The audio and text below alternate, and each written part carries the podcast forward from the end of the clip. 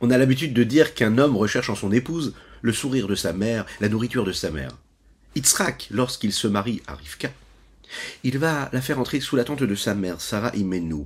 Et là, le miracle se produit. Les nuées qui protégeaient la tente de sa mère Sarah reviennent. La bénédiction se trouve dans la pâte qu'elle pétrit. Et puis, la bougie de Shabbat qu'elle allumait, restait allumée de Shabbat en Shabbat comme sa mère Sarah Imenu. Et là, il comprend. Il a fait le bon choix. Le rabbi de Babich de nous dire, cette lumière-là, Rivka l'allumait depuis qu'elle était toute petite, depuis l'âge de trois ans. C'est la raison pour laquelle il faut le faire. Toutes les femmes, toutes les jeunes filles, toutes les petites filles dès l'âge de trois ans doivent allumer les bougies de Shabbat. Pourquoi?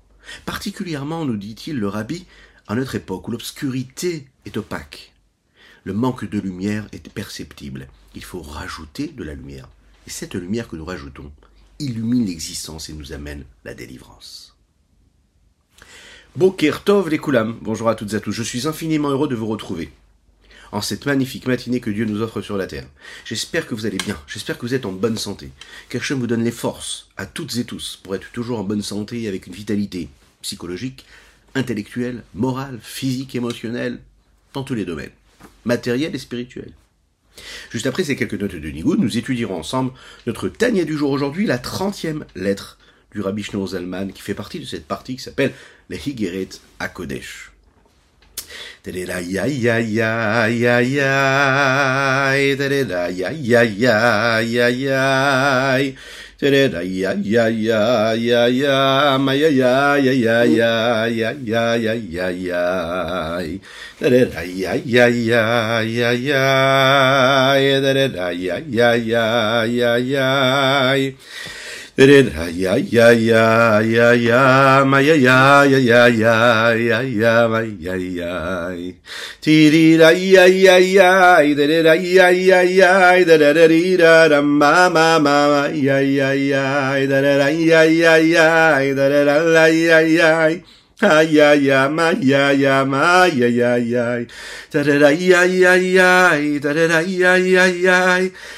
ya, ya, ya, ma ya ya ma ya ya ya da da da la ya ya da da da la ya ya ya ay ay ma ya ya ma ya ya ya di di da ya ya ya ya ya ya ya da ya ya ya ma ya ya da da da ya ya ya ya da da da da da ya ya ya ya ya da da da ya ya ya ya ya ya da da da da ya ya ma ya ya ma ya ya ya da da ya ya ya da da da da da ya ya da da da da da ma ya ya ma ya ya ya ay da da da di da ay da da da di da da da la da da da da da da da da da da da ya ay da da da di da da da da da da di da da ya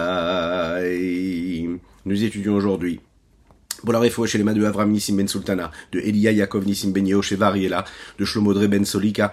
Nous étudions les Nishmat, Natal Avram Ben Yosef Verina Fitoussi, ainsi que les Nishmat Aviomori, Alav Ashalom. Mudaat Zot. C'est une chose qui est connue, mais Shamour, Abetenu, Zichona, Livracha. Ce que nos sages ont dit, Kolaragil, la voix de Betakneset, Echad, Doba, Kadejbruch, Shoel Alav. Celui qui a, celui, pardon, qui a l'habitude de venir à la synagogue, et un jour il vient pas à la synagogue. Eh bien, Dieu demande, où es-tu? Pourquoi n'es-tu pas venu? Akadosh ressent sa venue? Faut savoir ça.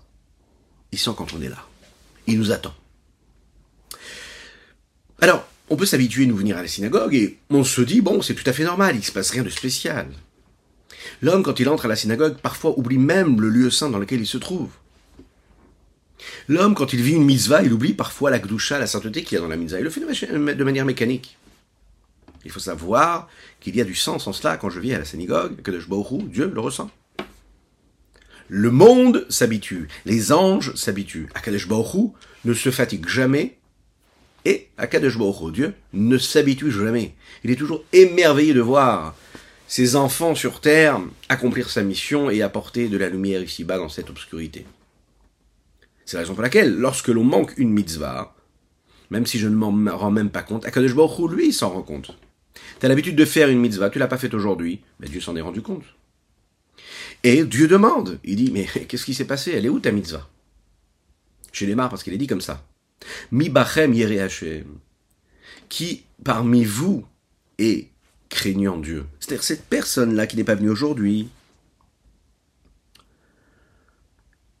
La suite du verset, c'est dans Ishaya. Il dit comme ça Shomea bekolo avdo, venogalo.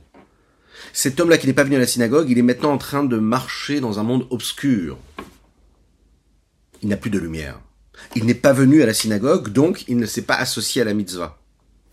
Et donc, s'il était dans une situation, et il est certainement dans une situation d'obscurité, de détresse, parce qu'un homme qui n'est pas en connexion avec son âme, avec sa lumière, est en situation d'obscurité et de détresse, même s'il ne s'en rend pas compte, là, quand il vient quand même, vois au voit de la lumière. Et nous, nous pouvons constater cette lumière. donc toutes les mitzvot. Toute mitzvah, c'est une forme de rencontre. À travers la mitzvah, je rencontre Dieu qui est dans cet acte-là, dans ce moment de vie. Donc, c'est une rencontre avec Dieu. C'est un petit peu comme si on avait rendez-vous avec Dieu à plusieurs reprises dans notre journée, dans notre quotidien. Et lorsque l'on manque la mitzvah, eh bien, on manque le rendez-vous. Imaginez un petit peu ce que ça veut dire. Donc Dieu il dit, mais pourquoi n'es-tu pas venu? Moi j'étais là, j'étais à l'heure, je t'attendais, il y a une mitzvah qui s'est présentée devant toi, tu l'as pas faite. Mais ça veut dire que tu n'es pas venu à ma rencontre. Tu avais la possibilité de faire un sourire à un juif, tu ne l'as pas fait. Mais tu n'es pas venu à ma rencontre. Tu avais la possibilité de chercher la paix, et tu as créé, tu as suscité l'inverse de la paix. Mais tu n'es pas venu à ma rencontre, tu as fait l'inverse même, tu m'as fait partir, que Dieu nous en préserve. Tu as la possibilité de faire une mitzvah, tu ne la fais pas, et il va donner tout de suite l'exemple, puisque c'est la mitzvah, par excellence, l'emblème même, le symbole des mitzvot, qui elle correspond à toutes les mitzvot. La mitzvah de la tzedaka. Toutes les mitzvot, comme la tzedaka qu'Adesh nous demande de faire, ben, c'est un petit peu ce que Dieu fait avec nous. Quand Dieu nous donne, il fait de la tzedaka. Quand il donne au monde, il fait de la tzedaka.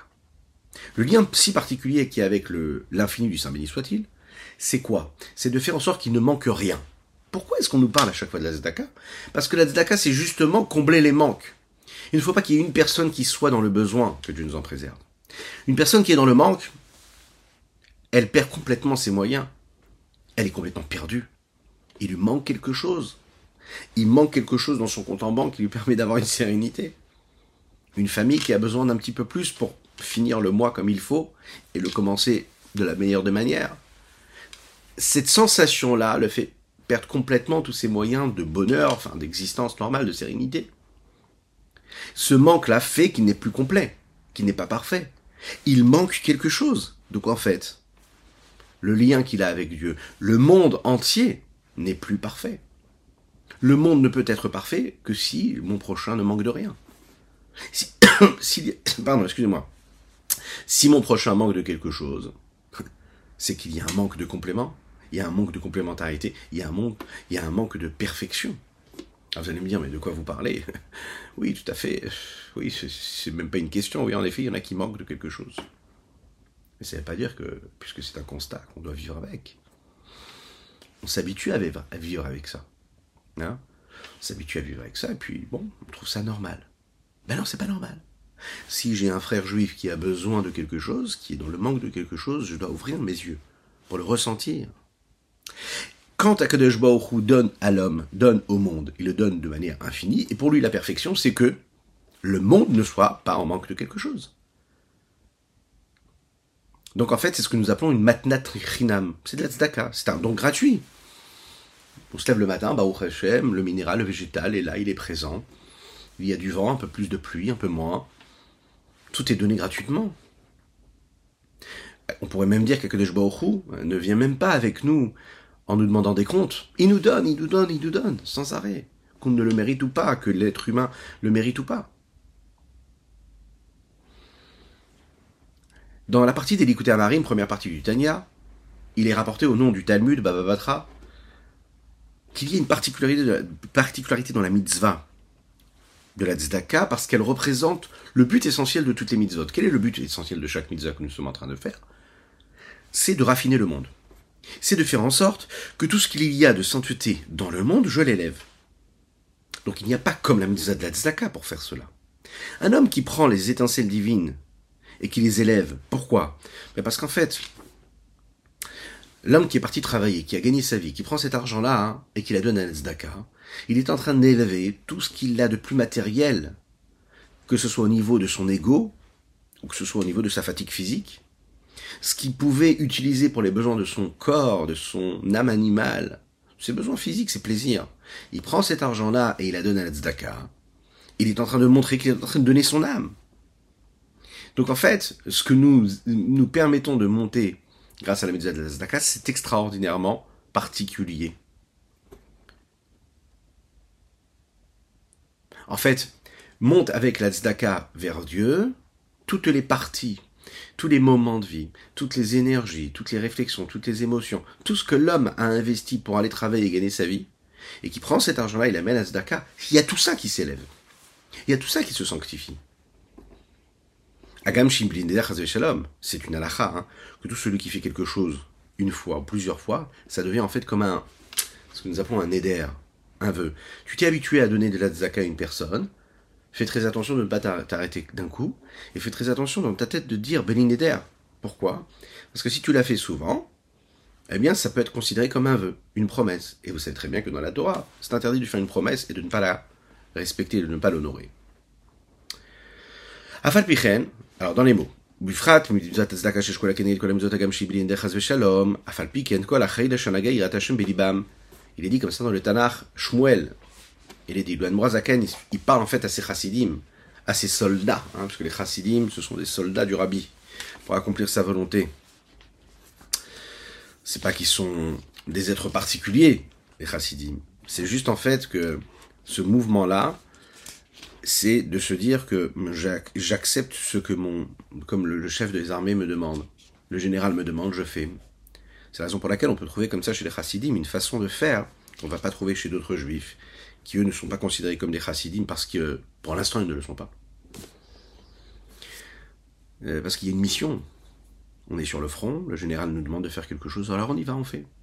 On réfléchit pas. Toujours, on le fait parce qu'il nous l'a demandé, parce que lui, il sait ce que nous devons faire pour euh, gagner ce petit combat qui nous permettra ensuite de gagner la guerre du bien contre le mal. Ça paraît comme ça, hein. Grandiloquent, mais c'est un peu le but en fait. Chaïl. Asher naga irat Hashem belibam. Où la crainte de Dieu les a touchés. Loya ata, les nafshama elokit. Ça n'est pas beau, ça n'est pas bon, ça n'est pas apte et convenable pour leur âme divine, la tête migra bakodesh, de donner moins que ce qui est possible de donner. C'est-à-dire bah, de retirer quelque chose qu'on pourrait donner à Dieu. Ma chère, étant donné qu'ils ont pris l'habitude de donner de Mehodam, et Mehodam, c'est de leur argent, comme il le dit comme ça dans la, dans la Mishnah, dans le traité Brachot, euh, ou Mehodecha, nous disons tous les jours dans le, dans le schéma Israël, tu dois aimer Dieu de tout ton âme et de tout, Meodecha, tout ce qu'il y a de plus en toi, de tous tes moyens. Et là-bas, le texte dit, c'est de tout ton argent. Ça veut dire que concrètement, comment est-ce que tu peux aimer Dieu? C'est que tu prends ton argent et tu le donnes.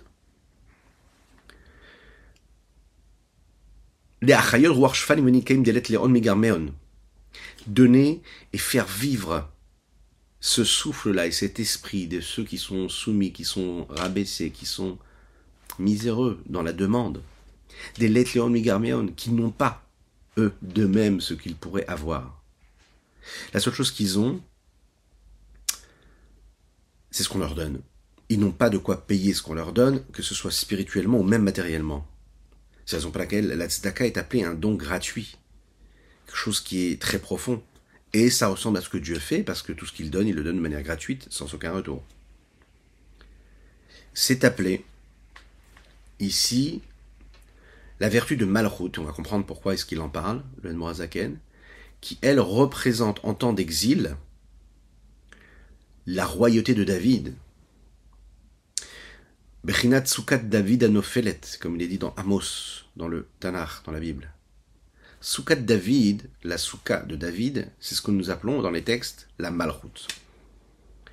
À l'époque, la royauté de David, à son époque, c'est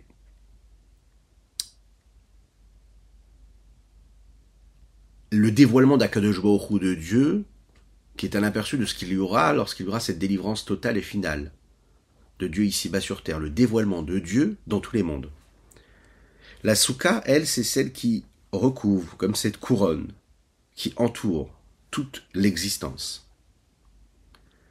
Dans cet exil-là, dans cette période d'exil dans laquelle nous vivons, cette couronne de la malchoute est malheureusement tombée dans l'écorce de l'exil. Dans l'exil. L'écorce, c'est-à-dire la clipa, tout ce qui entoure la véritable sainteté qui peut s'y trouver. C'est, de manière globale, ce qu'on pourrait dire le sens de l'exil. C'est-à-dire que les étincelles divines de la sainteté sont descendues. C'est l'obscurité, c'est la destruction, c'est le voile du divin qui permet à l'existence d'être ce qu'elle est, c'est-à-dire de vivre.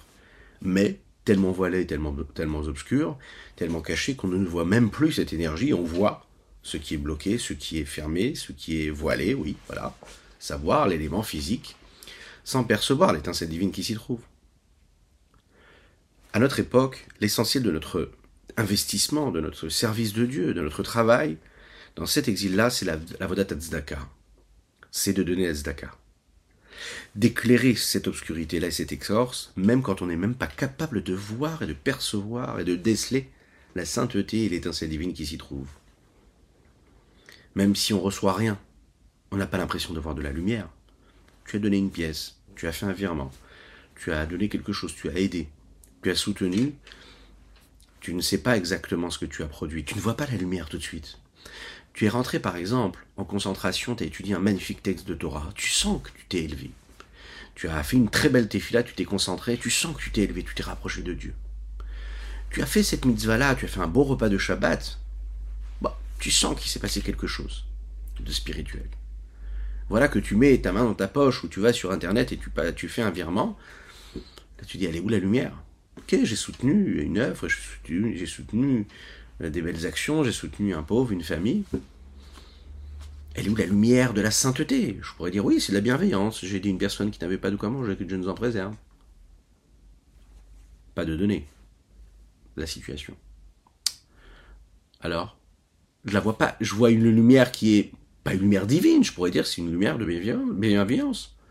Elle est où la lumière de la sainteté? Eh bien justement, c'est cela. Je ne, reçois, je ne reçois rien en retour a priori, mais je suis en train de dévoiler les étincelles divines qui s'y trouvent les comme même ou les remèmes roulés. D'élever, de, ramener, de, soulever ces étincelles divines de la Gdusha qui sont tombées dans ce monde. Les Mevechad Be'echad, il y aura par cela, par cet acte-là, une union entre cette unicité et une autre unicité. Quelle unicité puisque l'unicité est unique? Il y aura le dévoilement de l'unicité qui se trouve ici-bas entre un juif et un autre juif, c'est-à-dire l'unicité qui se trouve dans chacun. À ce moment-là, il y a une union de ces unicités-là, de chacun, et là, tout devient de la sainteté. C'est la sainteté qui s'exprime. Je n'ai peut-être pas la possibilité de le voir, mais c'est ce qui se passe. Ce qui est extraordinaire dans cette lettre, on peut le voir, et si on avait plus de temps, on aurait détaillé, on peut voir comment chaque mot quasiment, chaque phrase qui est rappelée ici, comme souvent dans le Tania d'ailleurs, c'est des références qui viennent du Tanar, qui viennent de la Kabbalah, du Zohar, etc., et qui sont comme ça des concepts à eux-mêmes, chaque phrase un concept, une idée, et c'est roulé. Comme par exemple ici, encore une fois un concept. Tout dépend de la, euh, de, la multiplicité qu'il peut y avoir dans cette action-là.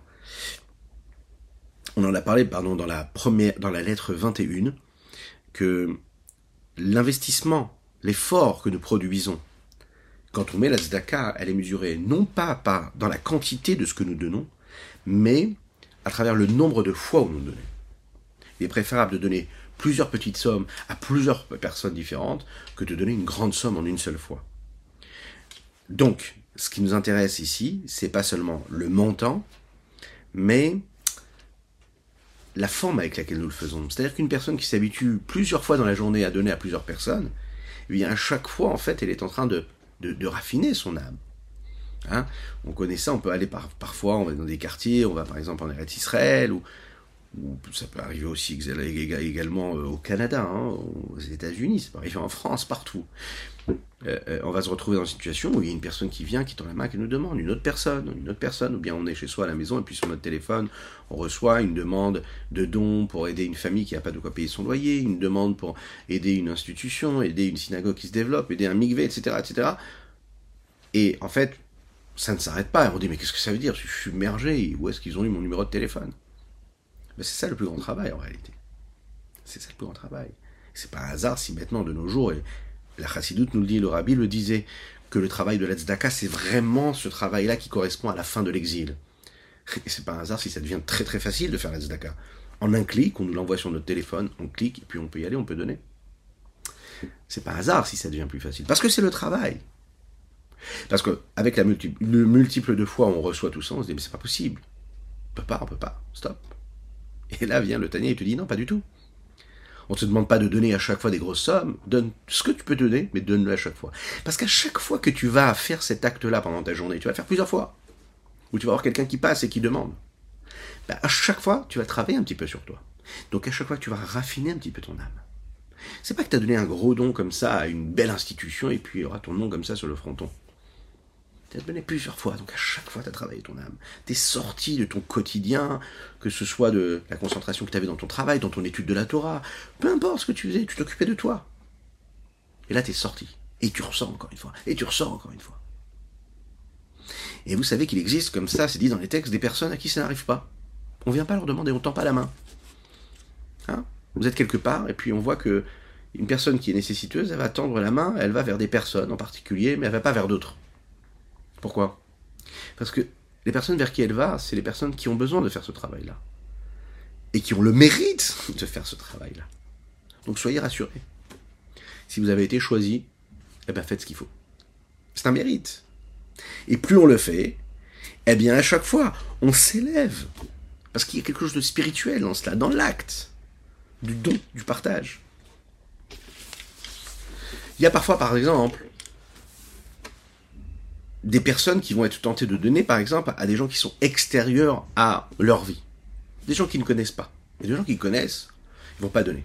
Ça leur paraît tout à fait normal d'aider une personne qui est éloignée d'eux, qui fait des belles actions, mais une personne qui est tout proche d'eux, dans leur famille parfois, mais dans le petit cercle des voisins, ils vont pas penser à se dire je vais donner, mais ils vont donner à plein d'autres institutions.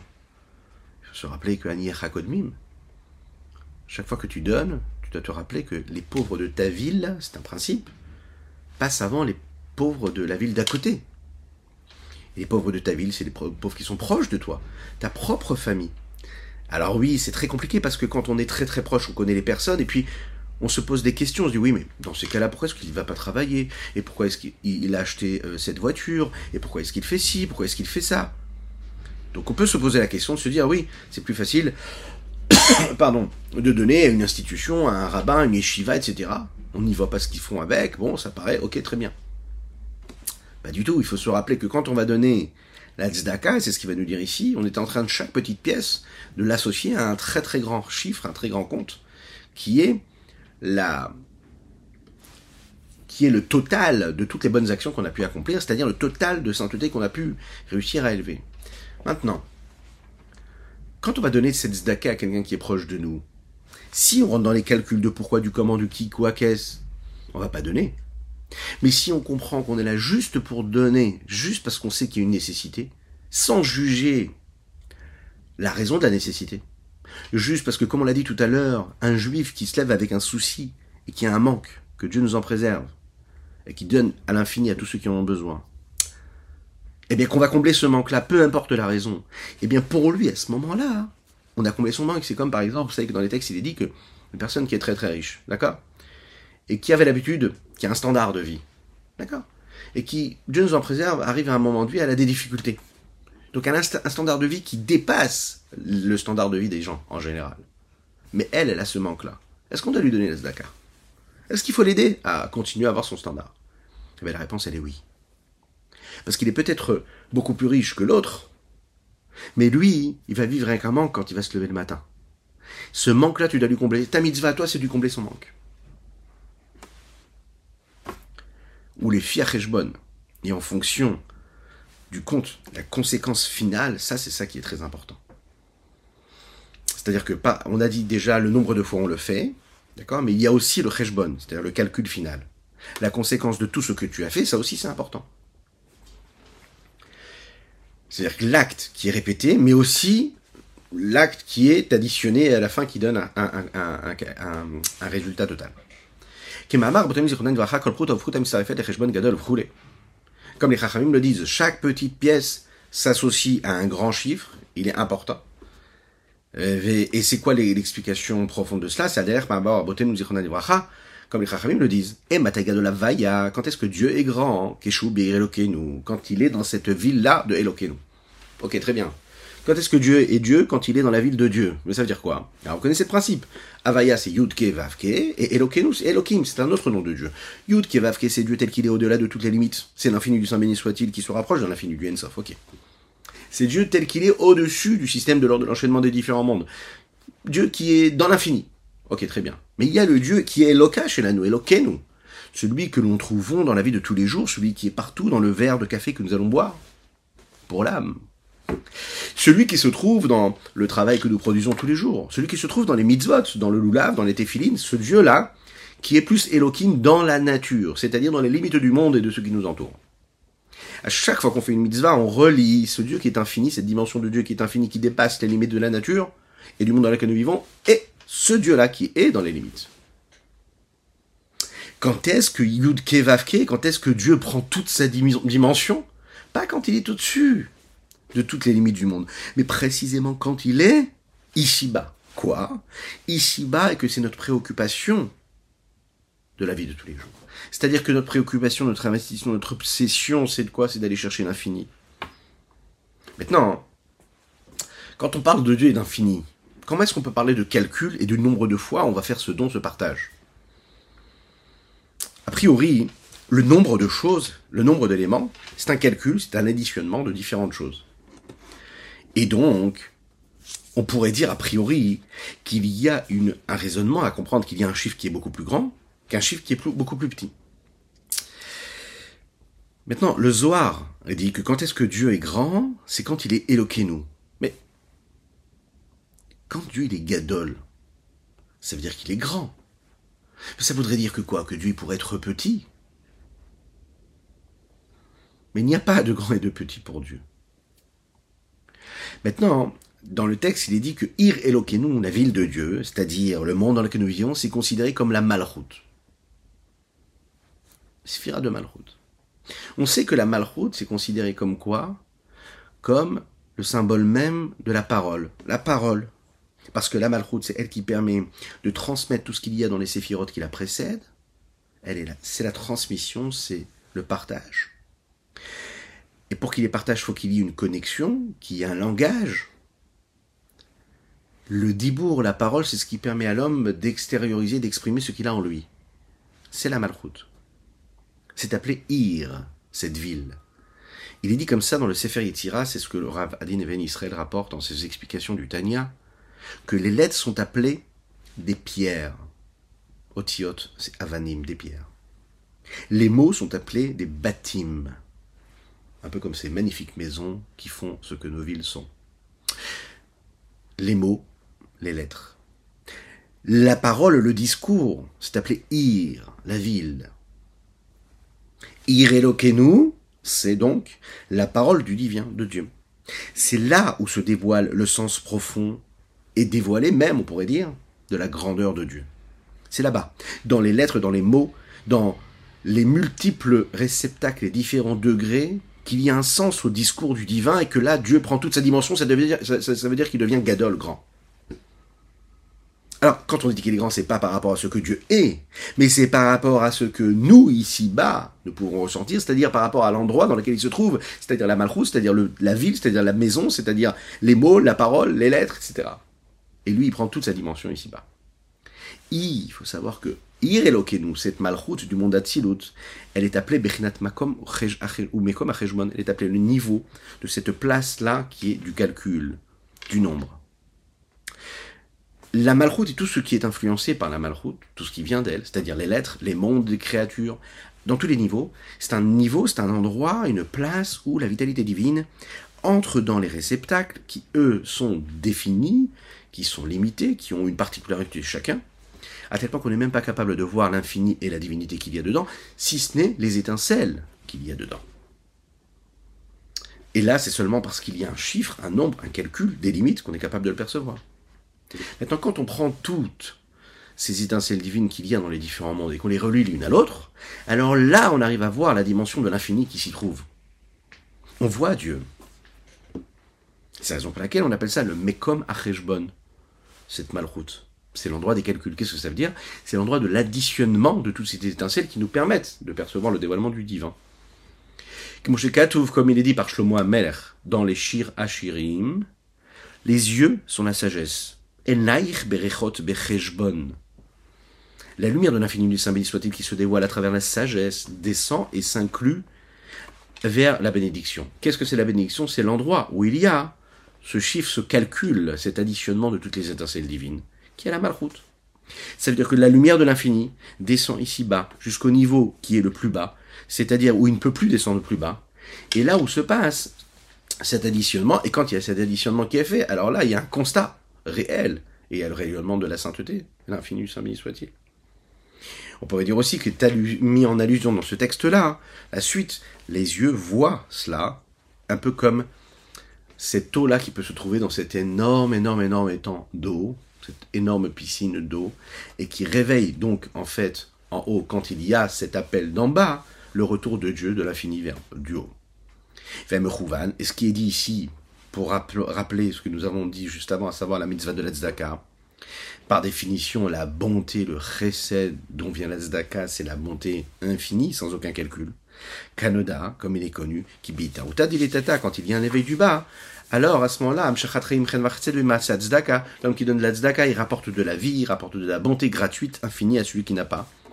Birtson Atov et Sever et en particulier quand il le fait avec une bonne volonté, il le fait avec réel, euh, avec un visage rayonnant, hein, toujours très important. C'est, on a tendance comme ça, même quand euh, on ouvre quand même la main, on va donner, on peut parfois oublier de regarder la personne à qui on donne.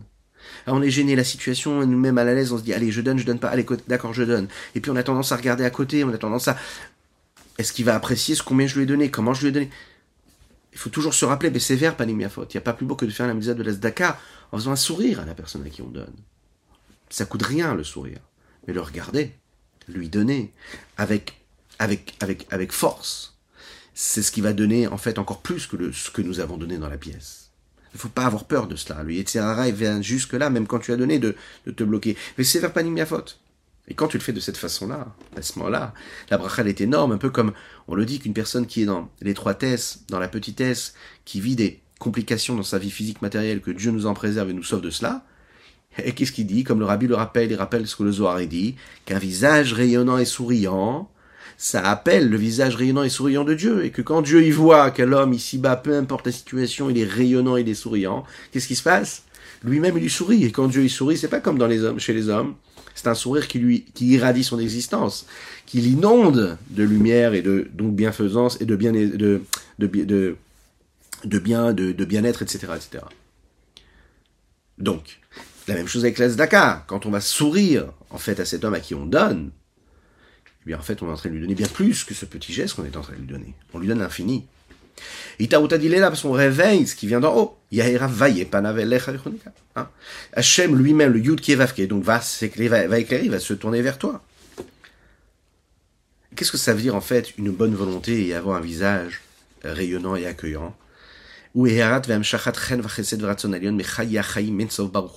Imaginez, c'est le dévoilement, c'est le fait de faire descendre la grâce et la bonté de la volonté supérieure et suprême de Dieu qui vient de la source de la vie, qui est l'infini du Saint béni soit-il qui se révèle.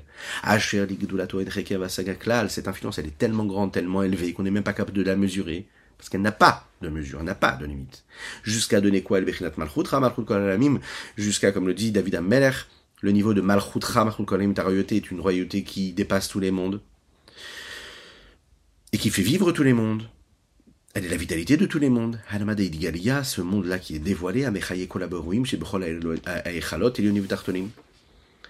qui fait vivre toutes les créatures qui se trouvent dans tous les espaces, dans tous ces palais supérieurs et inférieurs des différents mondes, qui eux sont en fait des mondes qui sont bien définis avec un chiffre particulier, un nom particulier. Comme il dit dans Daniel, toujours dans le Tanakh, les malachim, ceux qui servent Dieu, Mécharté Elion, qui se trouvent dans les mondes supérieurs, qui eux, eux ont aussi un chiffre et un nombre. Alpha et Alafim, ils sont des milliers, des milliers, c'est-à-dire qu'il y a un chiffre. Donc dans ces mondes supérieurs, qui est la source première de tout ce qui se passe dans les mondes inférieurs, tout cela aussi est vécu à travers des chiffres et des nombres. Gadol. Et là, il revient à la mitzvah de la en disant, c'est ça ce que nous appelons un grand compte et un additionnement qui est global et qui est grand. Il est global pourquoi? Parce que c'est cette lumière infinie du Saint béni soit-il, infinie, qui dépasse les limites de tous les mondes, qui va en fait, Gadol, devenir Gadol parce qu'il est dans ce monde-là. Maintenant, quand est-ce qu'il devient grand? Quand il est dans le calcul, dans l'additionnement des lettres des différents mondes qui se trouvent dans ce monde, également dans ce monde de Rolamazé. Avec tout cela, il faut savoir que dans l'acte de la tzedaka, il se dévoile, l'infini se dévoile complètement dans cet additionnement-là. Il devient gadol parce qu'il va transcender ce monde avec ses limites parce qu'il est dans cet infini-là, lui-même.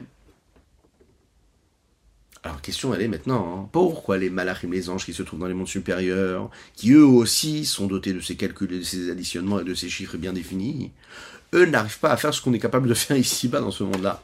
C'est-à-dire le dévoilement de l'infini du Saint béni soit-il, comme nous on est capable de le faire ici-bas. La réponse elle est comme ça.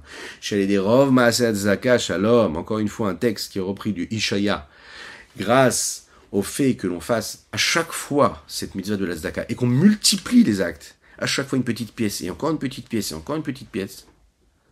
C'est un petit peu comme Akadosh lui-même, qui dépasse tous les mondes dévoilés et qui donne à chaque fois de manière gratuite à celui qui n'a pas. Et c'est ça qui est si particulier.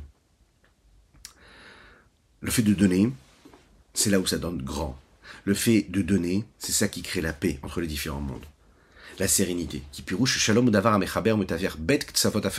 Par définition, le shalom, la paix, c'est quand on, est réussi, on réussit à créer un lien entre deux personnes ou deux extrémités qui sont contraires l'une à l'autre. Relier des choses qui sont éloignées, comme deux ennemis, que Dieu nous en préserve, qui ne peuvent pas vivre ensemble. Et puis là, on réussit à créer un lien entre les deux. Ces deux extrêmes, chez En comme le dit le Teilim, c'est prendre l'extrémité haute, il n'y a pas de limite à sa grandeur, parce qu'il est infini, ou et ramener ça avec les limites du ciel, ici-bas, avec la bêche Bria qui s'habille dans les différents mondes qui viennent après le système de l'ordre de l'enchaînement des différents mondes, le monde de Bria, le monde de Yesira et le monde d'Assia dans lequel nous vivons. Prinat et Mevin, qui eux sont des mondes qui sont limités, limités euh, par définition, parce qu'ils sont des mondes, et pas l'infini qui est au-dessus de tous les mondes. Voilà ce qu'on pouvait dire sur ce Tania extraordinaire. N'oubliez pas de partager, de liker, de commenter cette publication, afin que nous soyons toujours plus à étudier cette Sainte Torah. Et on se le rappelle, notre but, c'est de faire venir un Mashiach. Mais pas demain, now, maintenant. N'oubliez pas de vous abonner aux différentes chaînes, c'est très important. Que Dieu vous bénisse. À bientôt.